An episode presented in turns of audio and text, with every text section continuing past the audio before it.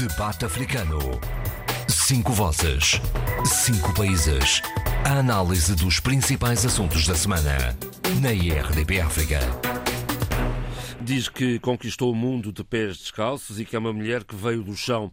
Aprendeu a escrever debaixo de uma árvore porque o pai não tinha cadernos para lhe oferecer. Paulina Xiziane ficou emocionada quando lhe disseram que tinha ganho o Prémio Camões 2021 porque sempre achou que o seu português não merecia tão alto patamar. Bem-vindos ao debate africano com Sheila Khan, Abílio Neto, Adolfo Maria, Eduardo Fernandes e José Luís Ofer Almada. Eu sou João Pereira da Silva. Sheila Khan, surpreendida com a atribuição do Prémio Camões a Paulina Xiziane?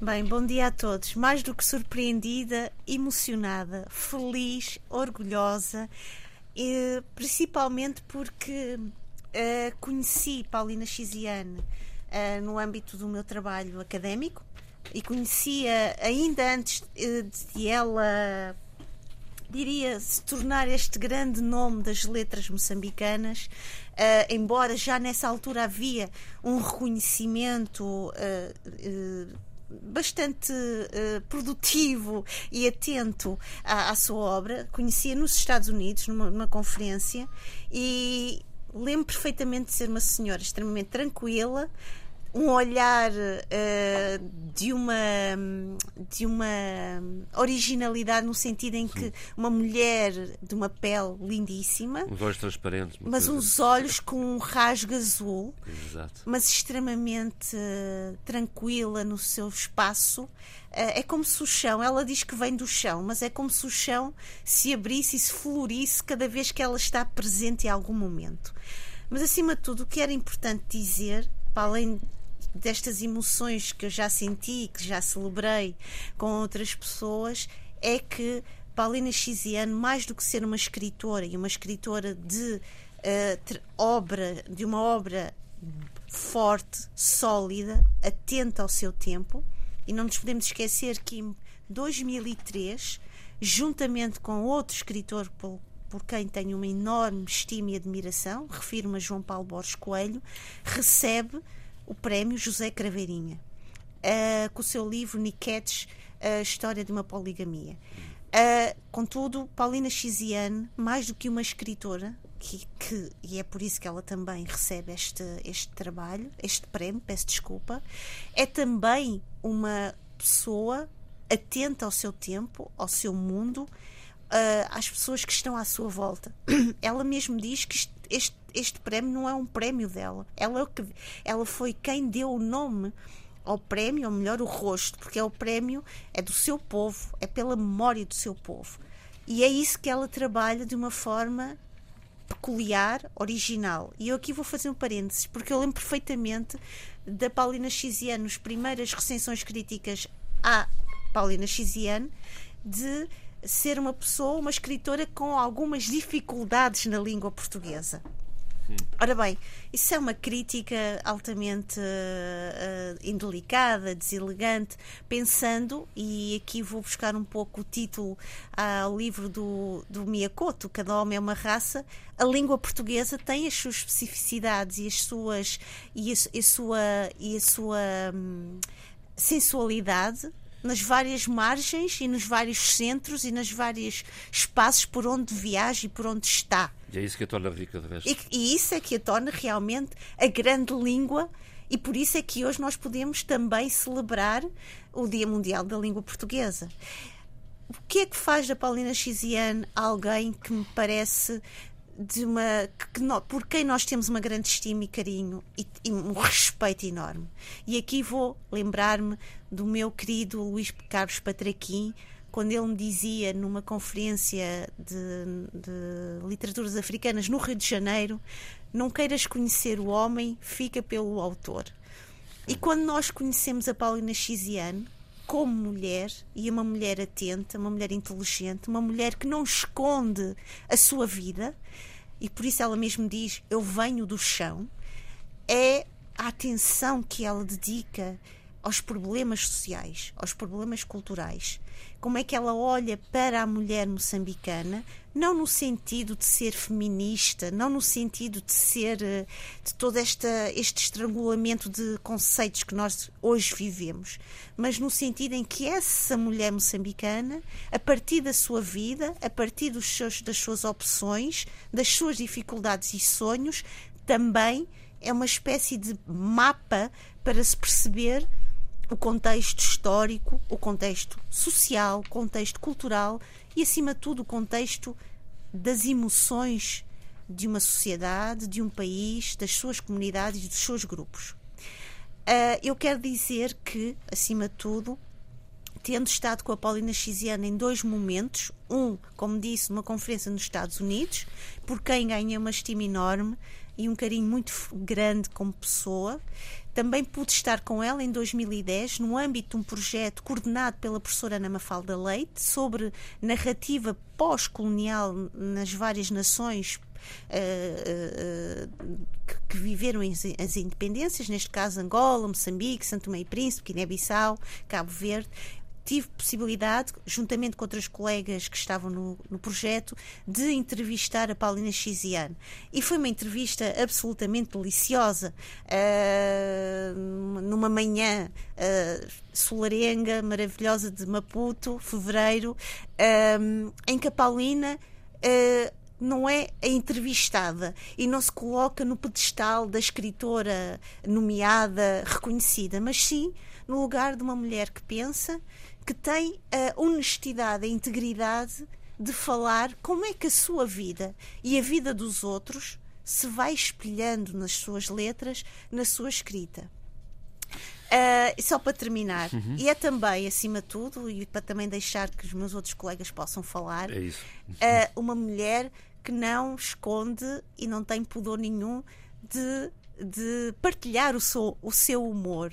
Uh, lembro perfeitamente, na altura ela dizia, e se não estou em erro, e se, se eu estiver em erro, por favor, peço que os, meus, os nossos ouvintes me possam corrigir, em que ela dizia que em Nampula as mulheres têm uma forte, um poder incrível, porque são elas que decidem a vida uh, da família em termos financeiros, mas também são elas que escolhem. E ela dizia: ah, escolhem os parceiros sexuais e os parceiros maritais. E nós ficamos deliciadas, porque quer dizer, isto de escolher, poder ter estas escolhas todas, esta diversidade. É uma riqueza. Nós, mulheres que achamos-nos ocidentais e emancipadas, nem sempre temos essa capacidade e essa habilidade.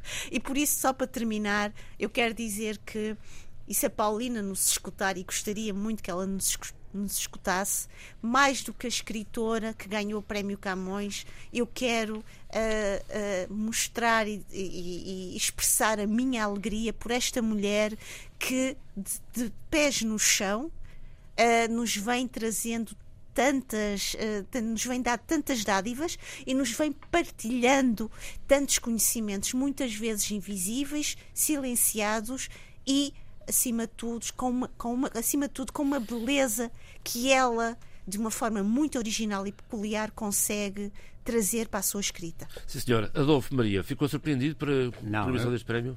É, é, eu estou só sufocado pela, pela explanação literária da, da nossa colega uh, Sheila foi magnífico. Não, não, quer dizer, não há nada para dizer. Quer dizer, fiquei sufocado. Esmagou. Não, oh, só... não me faça isso. Não, é verdade isso. É, é, agora, não, foi magnífico. Foi magnífico e foi uma excelente homenagem, uma excelente é, homenagem à Paulina Chiton. Agora, eu queria só lembrar que, eh, que queria realmente eh, salientar as preocupações sociais dela, que ainda recentemente com Dionísio Barul uhum. eh, escreveu o livro A Voz do Cárcere, depois Sim, de ter visitado prisões e ouvir e, e portanto é, é uma senhora de, de, grande sensibilidade e aliás como ela diz que uh, entrou no mundo conquistou o mundo de pés descalços não é? e fala shop fala wrong e aprendeu português numa missão católica e, e, e, portanto há ali todo um trabalho individual e de como escritora extraordinária. Não tem mais nada a dizer, quer dizer, a Sheila já acho que já disse tudo. não disse, não. Também não posso acrescentar mesmo mais nada. Honestamente, a Sheila foi eh, brilhante na forma como abordou esse prémio. Podia ter ido por outros caminhos e fazer uma análise da obra, eh, do, do currículo e, e, fazer aquilo que normalmente se faz em momentos desses. Mas foi pelo caminho, que é o caminho que é a cara da Sheila, mas que, sendo a cara da Sheila, é todo o corpo da Paulina Cisano, qual eu sou também um leitor. Um leitor, e aqui eu coloco na posição só de leitor e de consumidor de literatura, que é enfim, uma coisa diferente de ser leitor, eh, para dizer eh, o seguinte: existe uma tendência eh, em leitores como eu, que me assumo como um leitor ultra-urbano e até ultra-cosmopolita, até o excesso dos excessos, quando sou confrontado com a obra da Paulina Cisano, eu regresso ao, ao, ao mais, ao mais uh, simples, ao mais simples e ao mais complexo que há em mim e que eu escondo, uh, cultivando esse ultra-urbanismo uh, e essa ultra, esse ultra-cosmopolitismo. Portanto, a única coisa que eu posso fazer é agradecer uh, a escritora por me dar momentos de tão dura simplicidade. Eduardo, já lá vamos. Eduardo. Bom, eu tenho um dos livros publicado pela Caminho, da, da Paulina Chiziana. Uh, fiquei encantado com, com o seu português, é? permitam-me dizer isso, o seu português, porque apesar dela ter alguma dúvida quanto ao domínio, a verdade é que ela domina de verdade. E, portanto, é uma leitura muito, muito, muito agradável e que eu já fiz há uns anos atrás e que ontem, porque sabia que hoje iríamos falar disso, eh, voltei outra vez a, a folhear o livro. E devo dizer que a Paulina, eh, aquilo que eu. A sensação que me deixou há uns anos atrás veio-se a confirmar. Eh, veio-se a confirmar através deste prémio que, que acaba de receber. Não é? E, portanto, está tudo dito. É uma boa escritora, cujos textos eu recomendo vivamente. Um prémio merecido.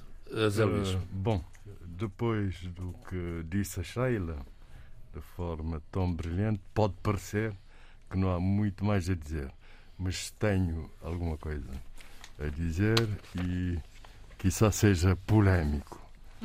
Uh, devo dizer, primeiramente, constatar que os nossos países africanos de língua portuguesa estão muito à vontade com a qualidade da literatura que tem produzido e que, portanto, eh, se expressa na possibilidade de várias pessoas ganharem o Prémio Camões. Vários escritores uh, africanos. Portanto, nessa distribuição geopolítica que também faz parte do prémio. Por exemplo, em Moçambique, se não ganhasse a Xiziane, podia ganhar, por exemplo, o Ungulani Bacacossa. Podia ganhar o João Paulo Coelho, por exemplo. Uh, se não ganhasse Moçambique, mas parece que é uma ordem, né? Moçambique, Angola, depois uh, Cabo Verde. O que eu acho estranho é que nem a Guiné, nem São Tomé ainda tiveram a honra de ganhar o, o Prémio Camões. E penso que, que neste momento, tanto São Tomé, talvez mais São Tomé do que a Guiné, tem candidatos fortíssimos para o Prémio Camões. Lembro, por exemplo, ainda ontem tive no lançamento do livro dela, Olinda Beja, a Conceição Lima, o primo do Albertino Bragança, por exemplo, de São Tomé. Tio. De, tio do, do, do, do Abílio Duarte. No caso do, do, de, da Guiné-Bissau, há um caso claríssimo, que é o caso do Abdoulaye Sila, além do eh, Tony Checa, por exemplo. E, e, e, em Cabo Verde, no caso de Cabo Verde, há vários nomes. Eu penso que o próximo Camões, se quando chegar a vez de Cabo Verde, por uma questão de qualidade de obra. Deixa-me interromper. Tu, quando disseste eu Eu fiquei assustado. Eu sou candidato. Não, não, não. não. Acho que eu ia dizer. Dei aqui um, dei aqui um salto enorme na cadeira que é um grande. Com a cabeça ali no teto. Que é, que é portanto, que é a Dina Salústio, não só, não só pela qualidade da obra, a Dina Salústio, mas também até pela idade, porque há outros fortes candidatos, por exemplo, José Luís Tavares, só para dar um exemplo, mas a Dina por causa da idade, já tem 80 anos. Arménio Vieira já ganhou Portanto, esse prémio. E o Arménio já ganhou, mas depois vou dizer a parte polémica então vamos a isso. do meu. Do para, meu para, para avançarmos no programa. para avançarmos. Uh, sabe que há críticas fortíssimas que têm sido feitas ao Prémio Camões, no sentido dela ter sido até agora atribuída só a luso, africanos luso-descendentes. Isso é uma crítica forte que circula nos meios literários e Também já académicos. Foi atribuído a brasileiros, tanto quanto sei. Não, não, não, não. Africanos, Caso por africano, exemplo. caso dos africanos. Por exemplo, africano. não, no caso do- dos africanos. Caso da Inocência Mata, por exemplo. Faz críticas fortes sobre isso. E se de facto virmos, vemos que ou há brancos, no caso de, de Moçambique, Miacoto, no caso de Angola, Pepetela e Luandino Vieira, no caso de Cabo Verde, Arménio Vieira, no, e, e luso-descendentes. Craveirinha, por exemplo.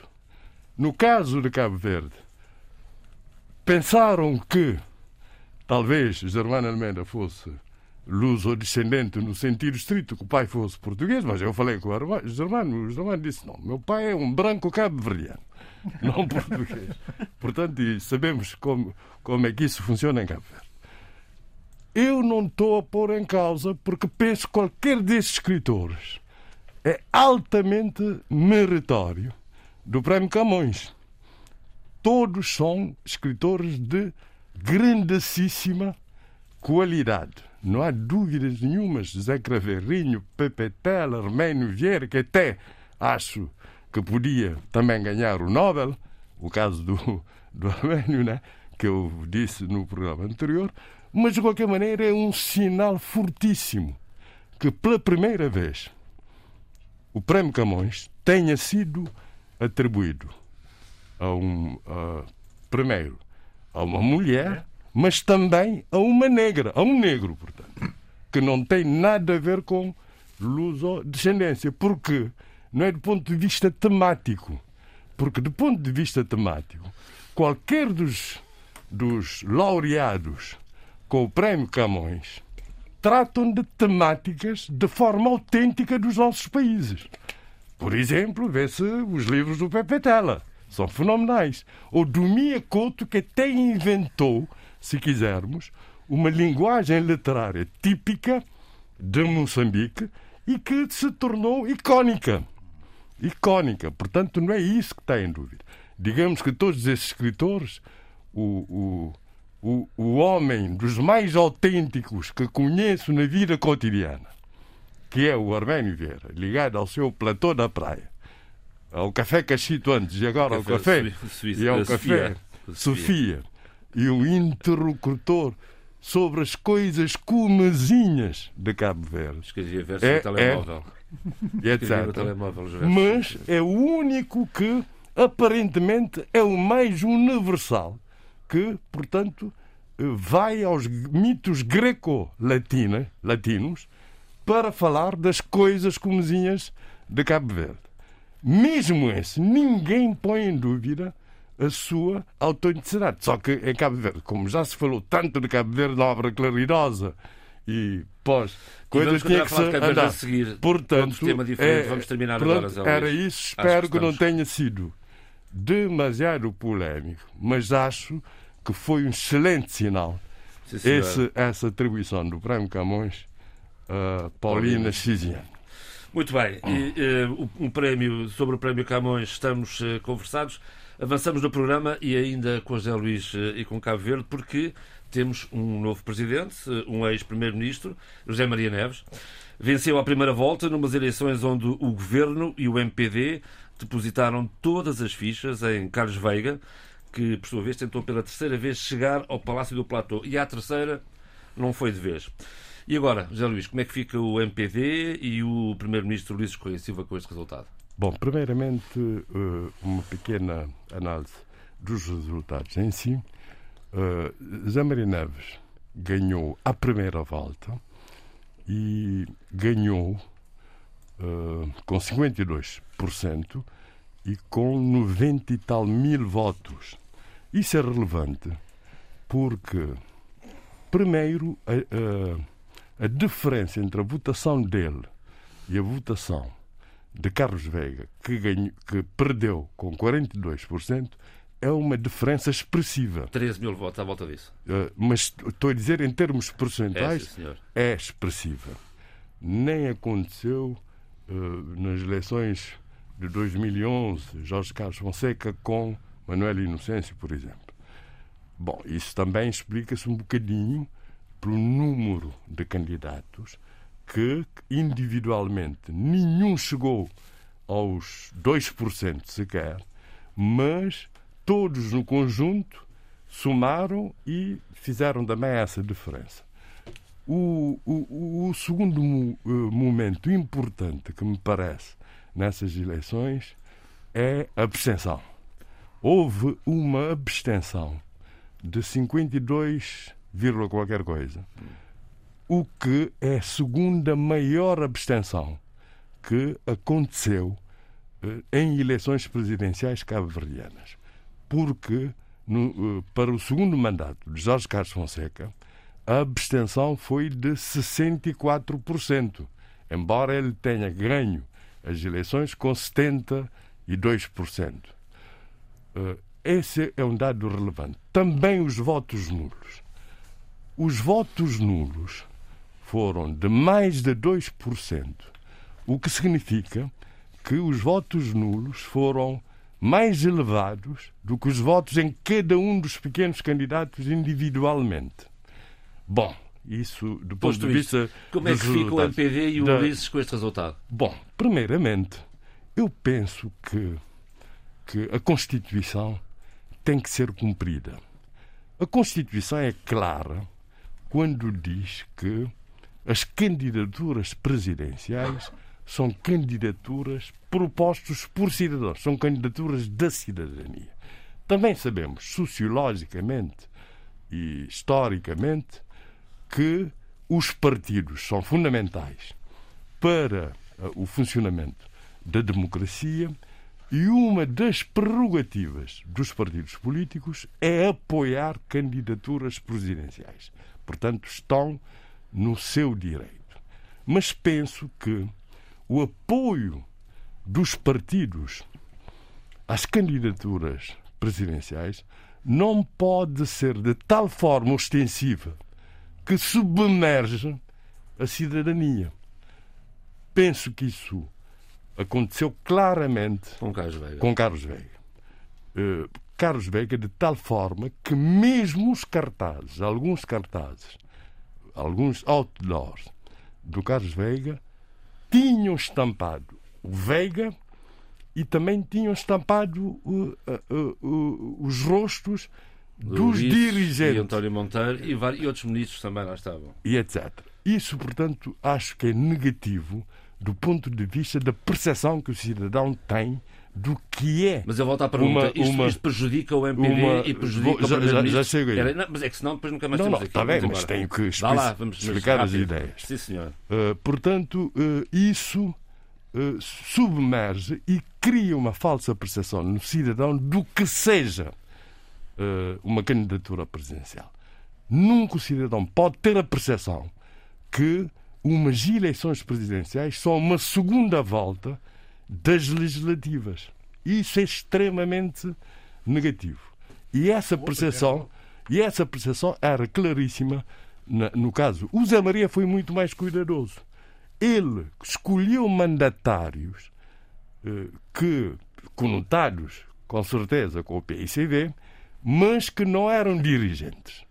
ou foram dirigentes há muito tempo, mas não eram dirigentes e fez os possíveis, da mesma forma que ele não participou na, na, campanha, na campanha legislativa e, e fez muito bem, também não houve participação ostensiva de dirigentes partidários na campanha de José Maria Neves. Só no fim é que apareceu o, o presidente interino, etc. Fez muito bem porque criou a percepção de que, de que seria um, um candidato suprapartidário. Por isso, só pode ter sido negativa uh, uh, para o MPD a uhum. participação massiva. E, e por várias razões. E por várias razões. E primeiro-ministro. Mas é que o governo parou. Da outra vez, as eleições quis suspender a, a, a, pandemia, né? E agora quis suspender a atividade do Houve governo. ministros envolvidos. Paulo, mas, Paulo, ouça, Veiga, um... Paulo Veiga, ministro do Mar, era chefe, era é... diretor de campanha de Cais Veiga. Ainda por cima, ainda por cima. Mas exemplo, repare, repare. Nenhum segredo, porque o próprio Carlos Veiga agradeceu no, no, noite Exatamente, no estava aí. Aliás, mas, um bom discurso. Mas, mas, mas, mas, isso é que eu. Às vezes, essa pressão. Eu Meu queria, amigo. antes de me esquecer, queria exaltar. Exaltar o discurso de derrota do Carlos Veiga. Que foi um grande discurso, no, para já inédito nele inédito nele, porque de, de, outra, de outras vezes sempre houve contestação. Mas, portanto, foi um grande discurso, inclusive, inclusive que ele dá a perceber que o que ele queria como candidato, o, que estava na sua plataforma eleitoral, será cumprido pelo presidente eleito. Okay. O, o, Admitamos. Sim, sim, mas isso está estampado no discurso dele. Agora, voltando Acontece o seguinte: é que o envolvimento do governo, do governo e da direção do MPD, da direção superior, como se dizia antigamente, do partido né, na, na, campanha, foi extremamente negativo eh, pelo efeito tóxico que teve. Porque, como se sabe, neste momento a percepção de, do governo é negativa. Não só pelo escândalo com com os transportes aéreos internacionais, mas porque durante a campanha foram aumentados preços de bens de primeira necessidade. E o IVA? O IVA, porque há, há, há, há, há, pre, há preços, há preços que são regulados pelas entidades independentes, reguladoras. É o, que é o caso da água e da eletricidade, mas o IVA não. O IVA não, está a ver? E isso foi feito. O que é que isso teve como consequência? Está criando moça enorme no MPD. O deputado Barbosa. Naquela base com amigos destes não precisa de inimigos. O, o, o, o, deputado Barbosa veio dizer, veio dizer agora, veio dizer agora Emanuel que Barbosa. houve Emanuel Barbosa, que houve sabotagem. Ele disse duas coisas extremamente relevantes, que vão ter relevância e repercussões que não imagino. Primeiro disse que o MPD não se comportou nas presidenciais como se comportou nas legislativas. Que nas legislativas se utilizou o cadastro social, coisa que eu disse aqui no programa, porque houve uma queixa do PCB e quiseram censurar-me, né? apresentaram uma queixa à autoridade. Mas disse agora o Manuel Barbosa, confessou que houve, portanto, utilização do cadastro social para captar eleitores isso diz um, uma personalidade Sim, está no, está no Jornal da Nação desta semana, pode ser ir lá. De, e, de, e, que isso não foi feito no, na campanha do Veiga. Que não foi utilizado e que depois aumentou-se os preços. Portanto, que houve boicotagem, boicote da campanha do Veiga, da eleição do Veiga, e aponta nomes. E aponta causas. Diz que alguém no MPD que estava interessado em ser candidato, obviamente, eh, refere-se a Ulisses Correia e Silva, porque, porque, porque eh, levantou a questão da sua sucessão. E há dois sucessor, potenciais sucessores. Fernando Elísio Freire, o super-ministro de Estado, e Olavo Correia que se auto-intitula vice-primeiro-ministro. Mas que é vice-primeiro-ministro. mas é sobretudo ministro das Finanças, quer dizer. Mas é ministro das Finanças, mas é sobretudo... vice... É, claro é, é, organicamente vice-primeiro-ministro. Claro é, mas ele é mais é ministro das Finanças. É mesmo, é mesmo. Mas, é mais Mas acontece que eu por acaso eu vi, eu vi uh, a intervenção do Olavo Correia num live nos Estados Unidos, em que ele defende ferrenhamente o Carlos Veiga, pela colaboração com o governo, aquela coisa toda. Depois, a colagem do, do, do próprio Carlos Veiga uh, ao governo e, e, com o seu, digamos, historial passado, portanto, não ajudou. Ele é o líder espiritual do, do MPD. Portanto, quando diz que com aquele slogan que vai colaborar com o governo, etc., o que se pressupõe é que Muito pode bem. não cumprir totalmente o papel eh, como Presidente da vamos, República. Vamos Luís, Mas agora, só, só para. Isso foi na campanha. Hum. Pós-campanha, pensou-se que a campanha já acabou. O que é que aconteceu uh, no, no pós-campanha? Primeiramente, no, no, depois da, da, do anúncio de, de, dos resultados, Primeiramente, o excelente discurso de derrota de Carlos Veiga. O discurso inclusivo uhum. de vitória de Zé Maria Neves. O discurso de reconhecimento da derrota de todos os outros pequenos candidatos, salvo Casimiro de Pina, que diz que não felicita o presidente eleito, porque o presidente eleito, portanto, eh, eh, louva o regime de partido único. Quer dizer, isso é impressionante. Isso é impressionante. Impressionante. Não é para levar a sério. Vê, não, não, é leva-se a sério não, porque. Não, ah, isso é importante. Ele foi o terceiro foi candidato mais votado. Sim, com, com 3 mil votos. Mas com, com 3 mil votos. Mas é que todo mundo estava à espera que seria o Hélio Sanches. Pois, não, mas isso é questão.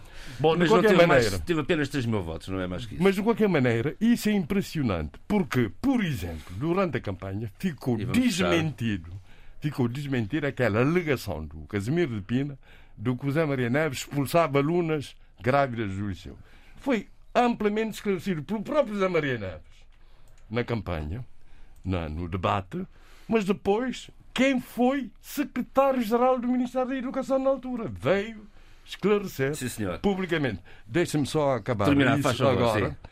Uh, e, portanto, o, o que quero uh, dizer mais, eu creio também que foi muito negativo para Carlos Veiga o facto dele não ter respondido no debate e em qualquer outro sítio acusações graves feitas contra ele por exemplo, sobre a questão do cônsul honorário nos Estados Unidos da América, eu acho que ele podia ter respondido e dando as justificações que achasse conveniente, mas não podia não responder.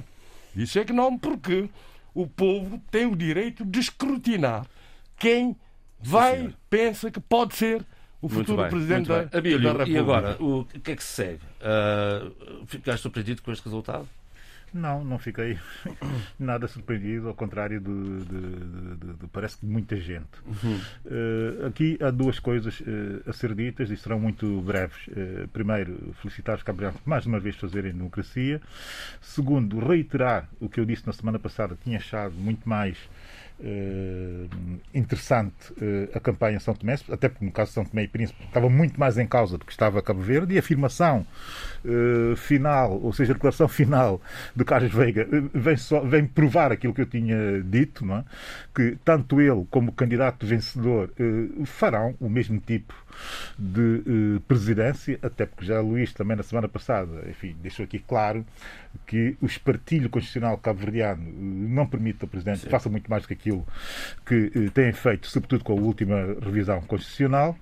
Eh, e também dizer eh, o seguinte: eu fiquei com a sensação que, do lado do partido no governo, que de facto e efetivamente não houve trabalho no sentido, trabalho convicto de eh, tentar eh, ganhar essas eh, eleições. Por uma série de razões, que são todas especulativas, e duas delas têm que ver com a necessidade, finalmente, de se de, de, do próprio partido passar uma outra fase que não seja a fase marcada ainda e sempre por Carlos Veiga. Ou seja, tem que pensar no futuro e seria a altura ideal de ganhar 10 anos relativamente ao seu próprio futuro e a transição de poder dentro do próprio, dentro do próprio partido.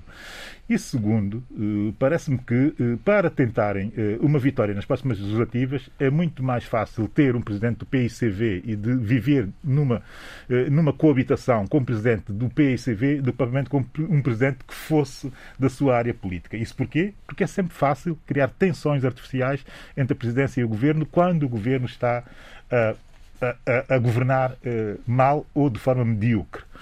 Portanto, há aqui uma série de, de, de, de conjunto de uh, situações que podem até, de alguma forma, uh, uh, explicar tanto os resultados presidenciais, como explicar a divisão que se vê e que se verifica agora, que já existia dentro do partido do governo, no Sim, apoio senhora. à candidatura de Carlos Veiga. Sheila, alguma coisa a comentar a esse respeito? Como é que viste as eleições?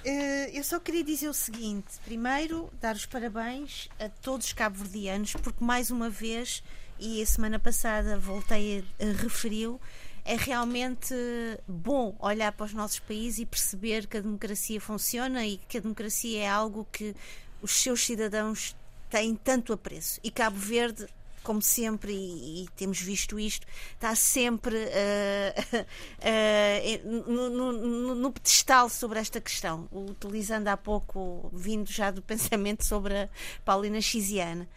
Queria só referir o seguinte: uh, acima de tudo, gostei muito e que me permitiu, não desmerecendo as explicações do José Luís Alfaramada, que ele é um catedrático a explicar as questões de, sobre Cabo Verde. Uh, não há mais nada a dizer. Ele tem realmente a cátedra nas suas mãos, mas gostei muito uh, da forma como Jorge Gonçalves, nas suas, nas suas crónicas, que ele agora publica e partilha connosco pelo canal YouTube, ia explicando também esta vitória de José Maria das Neves. E, e chamou-me a atenção um dos, uma das observações do Jorge Gonçalves, que era o tempo político uh, e que, neste caso, beneficia muito este novo presidente. Ele Exato. foi primeiro-ministro 15 anos. E, e, nós sabemos que a memória, a nossa memória, é muito marcada pela proximidade temporal certo? E portanto o seu outro o seu outro candidato, portanto o seu opositor neste caso, uh, não tem tanto esse tempo político e não, e não esteve tanto tempo na ribalta. Eu acho que essas questões também e essa dimensão temporal e essa dimensão da proximidade acima de tudo temporal uh, e da memória, acho que também tem de ser tomada em consideração. De resto, uh, uh, também ouvi uh, o discurso de José Maria das Neves, em que é um discurso em que ele apela para o diálogo entre as várias componentes sociais e culturais e políticas do seu país. Eu só espero que ele possa realmente concretizar e tornar um, o discurso num dia a dia do cotidiano, algo que seja do cotidiano das, das suas várias populações, das várias ilhas de Cabo Verde. Adolfo, surpreendeu este resultado? Não, é, não, porque, eh, aliás, o, o Zé Lídio Alfamanda falou realmente de, dos erros cometidos e, e, e, também há uma dinâmica, uma outra dinâmica em Cabo Verde.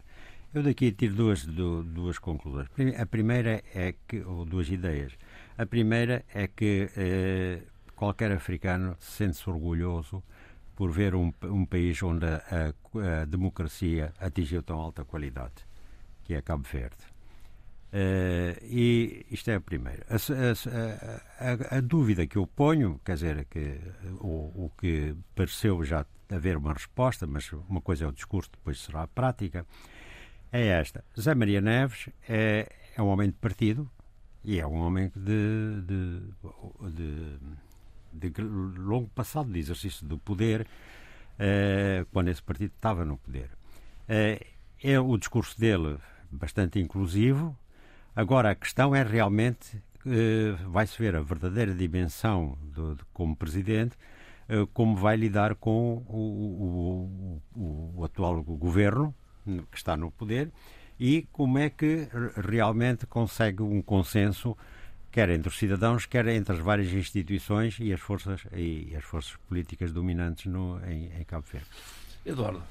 Uh, a democracia cabo-verdiana uh, sai destas eleições reforçada, porque as coisas correram bem, aliás, não era de esperar outra coisa, e está a merecer a atenção de vários analistas eu cito aqui um, um analista que já esteve no nosso debate, acho que mais que uma vez, que é o Ribeiro Castro. Uhum. Escreve um, um belo artigo. Um, um belíssimo artigo, Cabo Verde, um farol no Atlântico Central. E, de facto, é, faz uns elogios muito, muito grandes sobre, sobre, sobre aquilo que se passou em Cabo Verde e com, com razão. E termina o pequeno artigo no Diário de Notícias, do dia 20, com a, seguinte frase: É uma pena que a Guiné-Bissau, Angola e Moçambique tardem em seguir também este exemplo. A Guiné e Angola nunca realizaram sequer eleições autárquicas. Angola e Moçambique ainda não se livraram totalmente de, da cultura do Partido Único todos tardam em, em aceder àquele patamar em que as nações se consolidam, as sociedades prosperam, os países respiram saúde e liberdade. Não é difícil, basta olhar o farol e seguir esse rumo. Muito bem, de, resto, de resto, vamos fechar o assunto. Sim, sim, sim. Já temos só, tempo de voltar a seguir, senão não conseguimos mais. Sim, sim, Só, só duas notas. Uh, sobre a questão uh, abordada uh, pela Sheila que é, portanto. Sheila, falaste. O tempo, o tempo. Vamos em o frente, tempo. Não, não, isso é extremamente importante o que disseste. Aliás, era a minha intenção também abordar isso, se tivesse tempo. A questão é a seguinte. A, falar, a, questão é a seguinte. Uh, o Veiga teve 10 anos no poder, mas teve 10 anos no poder no, no momento decisivo, no, no momento em que houve mudança adoção de uma nova uh, Constituição e, e, e etc. O, o legado é controverso, porque se foi o momento da implantação factual da democracia pluralista em Cabo Verde, também teve uh, momentos de deriva autoritária.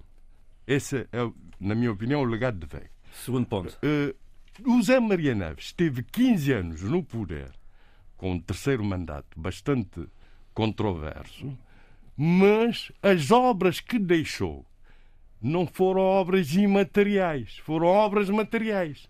Infraestruturas, portos, aeroportos, estradas e etc., que ficam, que são visíveis, para além do tempo eh, mais curto em que, Sim, que nos distancia da coisa.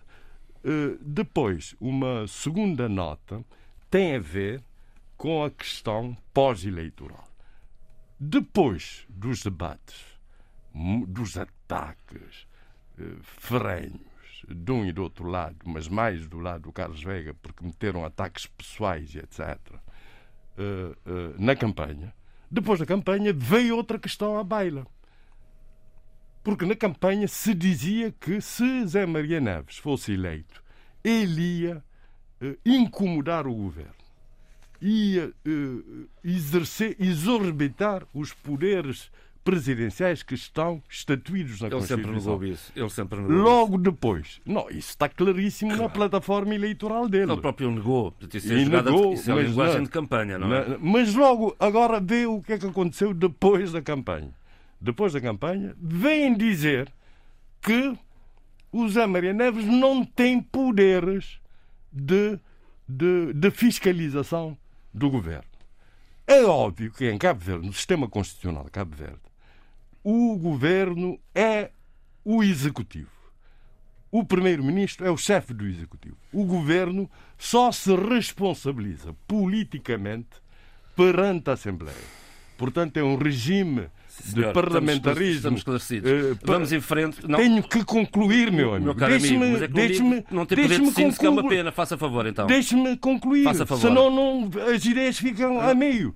Portanto, uh, é um regime de parlamentarismo mitigado ou semipresidencial fraco, mas o presidente tem o poder de cumprir e fazer cumprir a Constituição. Tem o poder do veto político. Tem o que se chama há o que se chama não responsabilidade política, mas responsabilidade institucional, que os constitucionalistas portugueses dizem, institucional do governo perante o Presidente da República. E, portanto, há um poder, na minha opinião, de fiscalização, eh, de fiscalização, mas o, todo o sistema cabo-verdiano é feito para a estabilidade do governo, para, para um governo de legislatura. Já, já disse sobretudo, bocado, José Luís, sobretudo quando, quando dispõe, dispõe de maioria é. absoluta. É que está a tirar tempo mas, aos outros, está, está a perceber? De, de, desculpe, Bom, mas quando expõe ideias, tenho que concluí-las. nem que seja meia hora a explicá-las. Tenho Bom, que concluí-las, senão, senão está não vale a pena. Está concluído agora. Vamos não. embora, em frente no, no programa, faz favor. www.rtp.pt barra RDP África, é por aqui que segue este debate africano, para falar também da Guiné-Bissau, das ameaças da dissolução do Parlamento, também de Angola, eh, do regresso de Gerardo Santos e a satisfação por esse regresso de João Lourenço, e também de Moçambique, para recordar os 35 anos da morte de Samora Machel. Eduardo Fernandes, o presidente da Guiné-Bissau voltou a ameaçar com a bomba atómica. Diz que a Assembleia tem os dias contados e que ele, Cícero Cambaló, tem a dissolução do Parlamento na mão. Tudo isto porque os deputados não parecem dispostos a acolher a proposta de revisão constitucional do chefe de Estado, que de resto não tem competência para tal. Que fazer então? A comissão criada pelo Presidente da República, o Mauro Sissoko Embaló, é inconstitucional. Portanto, a revisão constitucional uh, parte da, do, do próprio Parlamento. Portanto, eh, numa maioria de dois terços. Os dois terços, são 68 deputados, podem, de facto, fazer a revisão. O Sr. Presidente não tem, não tem esses poderes de, de fazer a revisão constitucional. Mas ele insiste. Ele insiste, insiste. Mas acho que a, a, a lei está acima dos, do, dos poderes do Sr. Presidente né, nesta, nesta matéria.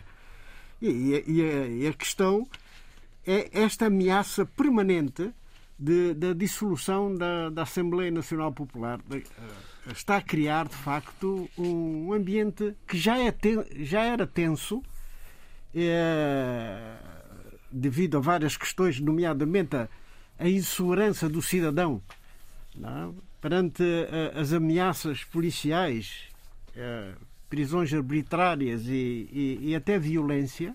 E até violência agora há um problema político. Eu sou o Presidente da República quer uh, sobrepor-se a toda a, a, a, lei constitucional para, de modo próprio, moldar, digamos, a nova realidade constitucional da Guiné. Acho que isso não é possível e, portanto. De resto, nesta sexta-feira que estamos a gravar o programa, ele está, uh, para esta altura de manhã, uh, reunido com peritos constitucionais da, da, da CDAO, da CDAO. Que, que depois se vão juntar com os técnicos guineenses. Mas é preciso vir gente de fora para ensinar a fazer constituições? Eu acho que não. Os, a Guiné tem, a Guiné tem, tem quadros uh, preparados e, e constitucionalistas que sabem dessa matéria mais do que possivelmente os técnicos que vêm da CDAO. Porque é uma realidade, embora a Guiné pertença à CDAO, a CDAO é constituída por um conjunto de países e muitos deles têm constituições bastante diferenciadas. Completamente. Tem poder, poder presidencial, que é o de resto o que Cícero Gambaló pretende ah, e que esta atual Constituição não lhe permite. É por isso mesmo que acolhe muito bem a, a, a missão da CDAO. Hum, diga lá, Zé Luís. Não, eu, eu, eu, eu tive a ouvir a entrevista do presidente da Guiné-Bissau. É um discurso altamente uh, autoritário, e que atenta contra o Estado de Direito. Quando se refere, à, à, à, quando se refere à Assembleia? Não, que, que, coisa que tem que pôr as coisas na ordem. E que tem na mão. Que, que na mão. Que, que a Assembleia tem os dias deixa contados. Deixa-me só recordar as palavras textuais. A Assembleia tem os dias contados. Posso dissolver o Parlamento hoje, amanhã, no próximo mês ou no próximo ano. A dissolução do Parlamento está na minha mão. A verdade é que me estão a dar motivos para dissolver o Parlamento. Mas, mas não é bem Disse assim. Quando chegou de Não é bem assim, porque a Constituição estabelece regras quanto à dissolução do Parlamento. Só em caso de crise, crise poli, política grave. Para o governo, é para o regular funcionamento das instituições, como está em todas as outras constituições, menos a Constituição de Cabo Verde. Portanto, ele tem que provar que há uma crise eh, política grave. Não é que ele, ele próprio cria crise política, claro. ele é que está a criar a crise política ao querer que, que, que, que o Parlamento haja contra a Constituição. Portanto, discutindo um projeto de quem não tem competência para apresentar iniciativa de, de revisão constitucional, que é o caso notório, mais que notório, Portanto, isso pode dar um processo de destituição do próprio presidente, né? Muito bem. Abílio. No, no, no, no regime normal, né?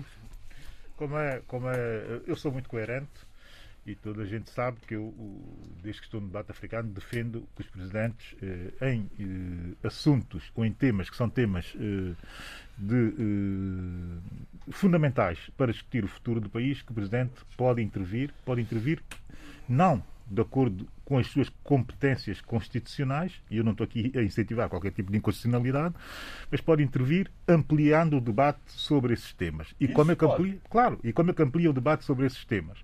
Criando uh, uh, organismos ou entidades ad hoc dentro do seu próprio orçamento, para, para dar aqui uma nota de como financiar essas autoridades uh, ad hoc, ele tem essa autonomia para o fazer, mas uh, a verdade é que as competências uh, constitucionais são do Parlamento. E não há aqui nada a fazer, nem se pode ir mais longe do que isso.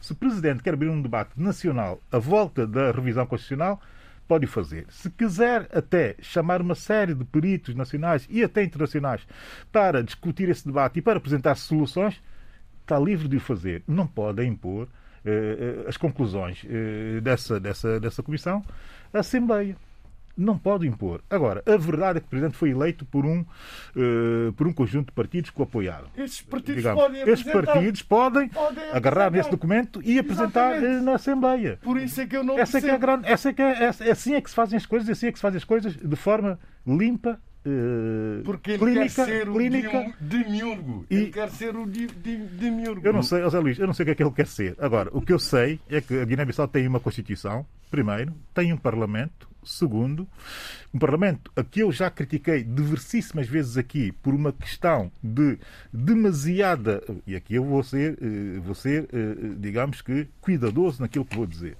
Demasiada gestão política de agendamentos dos assuntos no Parlamento. Isso é fácil de verificar até pela agenda do Parlamento da Guiné-Bissau eu assumi essa crítica e mantenho essa crítica. Uh, agora, uh, o Presidente tem que compreender que o país tem uma Constituição. Nem sequer é a CDO que vai impor uma nova revisão à Guiné-Bissau e muito menos será o Presidente a impor a sua revisão ao Parlamento guinense. E mais. Agora, analisando politicamente a situação e projetando o que pode vir a acontecer com essa insistência uh, do Presidente Mário Sissoko Embalou nessa situação. Porque ninguém garante que, dissolvendo o Parlamento, que nas próximas eleições que os partidos que apoiaram que vai ganhar muito mais uh, votos do que aquele, muito mais, muito mais representatividade do que aquela que já tem no Parlamento guinense. E se ele insiste nessa tese, pode até, de certa forma, pode até, de certa forma, uh, criar problemas a esses partidos que o apoiaram no, no, próximo ciclo eleitoral. Isto é um risco a correr. E se isso vier a acontecer, ou seja, se os partidos que o apoiam perdem a maioria ou se novas maiorias eh, surgem dentro do, dentro do, do, do Parlamento pós-eleitoral, depois da dissolução eh, proposta ou decidida eh, pelo Presidente Umaru Sissoko Embalou, Quer dizer, ele não vai voltar a, fazer outra dissolução logo de seguida até que encontre a maioria suficiente para fazer a revisão. Ele deve se afastar deve criar, como criou, e bem do meu ponto de vista, uma comissão para refletir sobre a revisão constitucional, entregar os partidos que o apoiam e eles, dentro do, do Parlamento, que façam o trabalho que têm que fazer uh, na Assembleia Essa via normal. Muito bem. Sheila, tem alguma coisa a acrescentar a este Não, não, não, não. Fico, fico atenta. Por aqui. Fico por aqui. Adolfo. Sim, eu, eu acho que uh, Sissoko Embalo tem um, um projeto uh, autoritário uh, e persegue esse projeto desde o início. E, portanto, uh, há várias maneiras de impor o autoritarismo. E, inclusive, há golpes constitucionais. pode ser um golpe de, de Estado, neste caso não, não, não, foi, não foi preciso, mas para o reforço dos seus poderes pessoais, são, para já há, digamos, o não reconhecimento ou, ou, o desprezo pelas instituições como, como elas estão a funcionar. Portanto, são rejeitadas. E são rejeitadas para quê? Em nome de quê? Hein? E é isso que não está nada claro. Está, uh, o que fica patente do seu discurso, das suas atitudes, é eu quero assim e, portanto, não quero da maneira que vocês estão a fazer. Agora, até onde isso vai levar? Eu acho que vai, pode levar muito longe, é um momento dado uma suspensão da, da Constituição e tudo isso, porque ele tem demasiados uh, poderes, tem um projeto de autoritário. Muito bem, Adolfo, não sai do seu lugar porque vamos continuar consigo e, e agora para, para a nossa já habitual agenda da semana de Angola. Começamos pelo, pelo encontro, pela entrevista de João Lourenço ao Financial Times, em que ele até está manifesta satisfeito com a presença em Luanda de José Eduardo Santos, que até eh, pode ser boa para o partido. Eh, bom, vamos ver, quer dizer, é, para já há uma novidade. É, normalmente João Lourenço não concede entrevistas. E concedeu ao Financial Times, que aliás fez também um retrato do país, não se limitou, uh, uh, não se limitou a reproduzir a entrevista, uh, fez também reportagem na rua e há toda uma série de afirmações que são feitas na entrevista que, digamos, o cotidiano ou desmente ou pelo menos põe em causa, né? porque a situação económica e social é muito difícil é, em Angola. O, é, o, o, que foi tomado como importante é a afirmação dele, de João Lourenço, quando diz o facto de José Eduardo dos Santos ter voltado é bom para toda a gente, não apenas para a nossa relação, mas bom para o país bom para o partido. Esta frase, eh, dita assim, eh, indica que realmente João Lourenço está preocupado com as divisões que de facto existem no, no, no MPLA, como é patente, inclusive eh, com aquele pronunciamento de Ruth Neto e de, do engenheiro Venâncio, não é? que, vai, que se propõe concorrer à presidência do MPLA, logicamente também à presidência da República. Agora, o, a verdade é que eh, João Lourenço frisa que, nessa entrevista, que recorre, quer que o capital eh, estrangeiro entre em Angola e, e, aliás, digamos, o Financial Times fala da, da ofensiva de charme na Europa e nos Estados Unidos para angariar investimento estrangeiro que João Lourenço fez e que, para dar uma, uma ideia de que já não é um Estado pária, nem tão próximo da China como foi na época de, de José Eduardo dos Santos. A verdade é que também o jornal fala que a economia em, em Angola contraiu quase 10% desde 2016, de acordo com o Banco Mundial. E há uma situação agravada pela pandemia do novo coronavírus. A inflação está em 26,5% neste momento já está em 32, eh, depois dos valores de, de, de setembro. Uh, cerca de 54% da população angolana uh, uh, vive com menos de 2 dólares por dia. Bom, isto, estas declarações passam-se num fundo de efervescência política. Tanto a UNITA como a MPLA dentro desses partidos decorre uma intensidade uma intensa atividade política né, para a, a, realização dos seus congressos.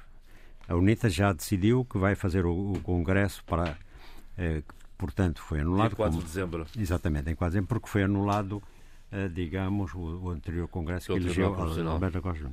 E o, e o MPLA está a preparar a realização do seu Congresso, que é de 9 a 11 de dezembro. Bom, é logo os... a seguir. Hum? É logo a seguir. Exatamente. Um é 4 já, já, se pode ver, não é? E no, no Congresso da, da UNITA, contrariamente às expectativas de, que havia nos meios do MPLA, eh, parece que de expectativas de profunda divisão e de luta entre líderes para assumir a liderança definitiva da, da UNITA, o, o partido da UNITA parece estava a unir. Neste momento, Samaguva retomou a presidência porque uh, o anterior Congresso foi anulado, mas a UNITA, mas há realmente uma união uh, no sentido de talvez uh, Adalberto Costa Júnior ser reeleito. aliás, isso provocou, a UNITA até foi reagindo com calma, com mais calma do que muitos meios do próprio MPLA que não gostaram da, da decisão. E bom, muitos põem em causa, digamos, a, a, utilização partidária ou política da justiça. Bom, seja como for, por exemplo, o novo jornal, o MPLA está preparando então precisamente a eleição dos delegados ao Congresso, que é decisiva, saber com que espinhar das contas, né? quem, quem são os, os fiéis ou não fiéis que vão votar por mim ou contra mim. Bom, e segundo o novo jornal, ele diz que, ao fim e ao cabo, o MPLA terá um candidato único à presidência, porque todos os comitês provinciais do MPLA e outras organizações manifestaram apoio à reeleição de João Lourenço. E aquilo é um processo que requer, por exemplo, eh, sucessivas eleições eh, de comitês provinciais, de presidentes, etc. Por exemplo, para o candidato à presidência do MPLA, devem, eh, quem quiser ser candidato deve ter menos de 15 anos, pelo menos 15 anos de militância, e apresentar até 2 mil assinaturas, sendo que destas deverão considerar 100 de cada uma das 18 províncias. Ora, esse, todo esse aparelho partidário está bem controlado, não é? Uh, depois, há também é, e é claro, Joaquim Miguel, que, que, que, é o coordenador da subcomissão de mandatos da Comissão Preparatória do Congresso, disse que, eh, frisou que são elegíveis os cidadãos angolanos, elegíveis para, para esses cargos do MPLA, ou para o, eh, que, portanto, em pleno gozo dos seus direitos civis e políticos, ser fiel e intransigente defensor dos ideais políticos do MPLA, está tudo certo, patriota exemplar, alguns casos haverá dúvidas, é, ativo, consequente, íntegro, honesto dedicado às tarefas do partido. Ainda se usa essa, é, deve haver lá... linguagem, ainda se usa, é extraordinário. É, é, é, dedicado às tarefas do partido, da nação e do povo angolano. Bom, portanto, quer dizer, portanto, íntegro, honesto, é, dedicado às tarefas da nação. Bom, certamente que haverá um leque bastante largo de gente que já não é isto, mesmo se o foi. É, porque o, o sistema é, não tem ajudado a ser íntegro, honesto nas fileiras, nas fileiras. Bom, seja como for, se isto, se, se o critério for este, eu bato palmas, não é? Para, este partido ou para qualquer outro partido, porque o país está a precisar de gente íntegra, honesta e competente. Bom, uh, Pronto. Até, até, para poder enfrentar a, grave crise económica que se vive atualmente uh, uh, em Angola, com o galopante custo de aumento de custo de vida. Né? Enfim, falar há pouco de, da inflação, que em setembro chegou aos 32%. Sim, e, e repara uma coisa: isso é numa ação simultânea de dois fatores: a depreciação da moeda, que é o Kwanza, não é? e a escassez de géneros. O custo de vida tem vindo a subir astronomicamente de maneira galopante, né? E essa, as dificuldades que já havia na vida cotidiana das pessoas eh, ficou agravado de maneira irremediável. E não é por acaso, não é? Que a fome aumenta, a doença aumenta e, e a pobreza aumenta. E mais, e a criminalidade. Ia chegar também. também. A criminalidade, primeiro porque ela estava, está já profundamente enraizada e, portanto, é um dos modos de, de vida de, de uma boa parte da população.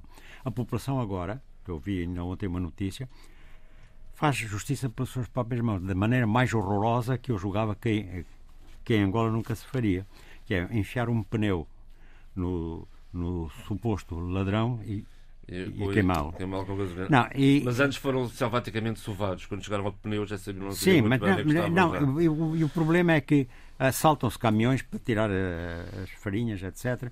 E, e na rua, as motorentas. Portanto, isto é para dizer que, de facto, de facto, o país está numa situação extremamente difícil, social e, e, e todos aqueles esquemas de sobrevivência que, que, degeneraram em corrupção transversal a toda a sociedade atingem inclusive as instituições do Estado, não é?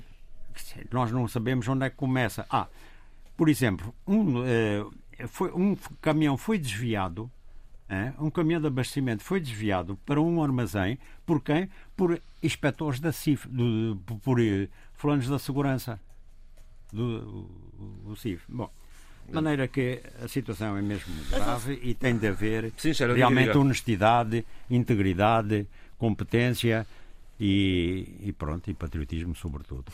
Uh, eu estava a ouvir as palavras do Adolfo e as reflexões dele e o Adolfo dizia que esta situação é estrutural.